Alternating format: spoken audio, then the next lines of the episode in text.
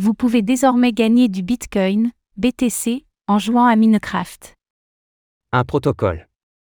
Play ARN. Mais en Minecraft. C'est le projet porté par le serveur Satlanti, qui permet désormais aux utilisateurs de Minecraft de récolter du Bitcoin, BTC. Comment cela fonctionne-t-il?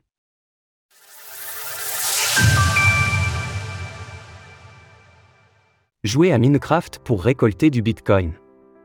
C'est la solution de scalabilité de Bitcoin, le Lightning Network, qui a été intégré à ce serveur de Minecraft. La startup de paiement ZBD a été aux manettes de cette intégration. Pour récolter leur BTC, les joueurs doivent ainsi utiliser le portefeuille ZBD, disponible sur Android et iOS. Le serveur Satlanti est géré par les joueurs, et ce sont eux qui ont décidé des paramètres de distribution de Bitcoin. À l'heure actuelle, le jeu distribue environ 300 dollars de Satoshi, l'équivalent des centimes pour le BTC, par semaine, mais ce chiffre est voué à évoluer.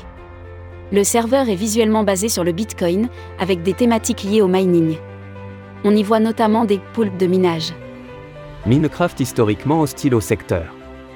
Satlanti considère qu'il s'agit de redistribuer les profits à sa communauté sur la base d'un modèle Play to Earn. On précise qu'il s'agit d'un serveur de Minecraft, mais que le projet n'est pas épaulé par Mojang ou Microsoft. Il faut le souligner, car Mojang ne s'est pas montré particulièrement tendre avec le domaine. Il y a un an, l'éditeur avait interdit les NFT sur les serveurs Minecraft.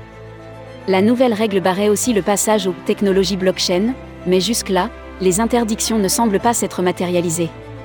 Mojang considère que les NFT et la blockchain peuvent créer des inégalités financières pour les joueurs.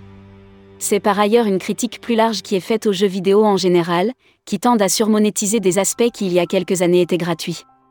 Mais le fait est que les modèles de Play to Earn continuent de susciter l'engouement. Cela dit, les gains restent pour la plupart modérés, vous pouvez vous attendre à gagner quelques centimes par heure de jeu.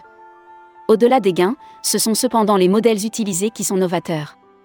Les systèmes basés sur les crypto-monnaies ou les NFT permettent en effet de créer de nouvelles règles économiques moins centrées sur les éditeurs. C'est donc un domaine qui n'en est probablement qu'à ses balbutiements. Retrouvez toutes les actualités crypto sur le site cryptost.fr.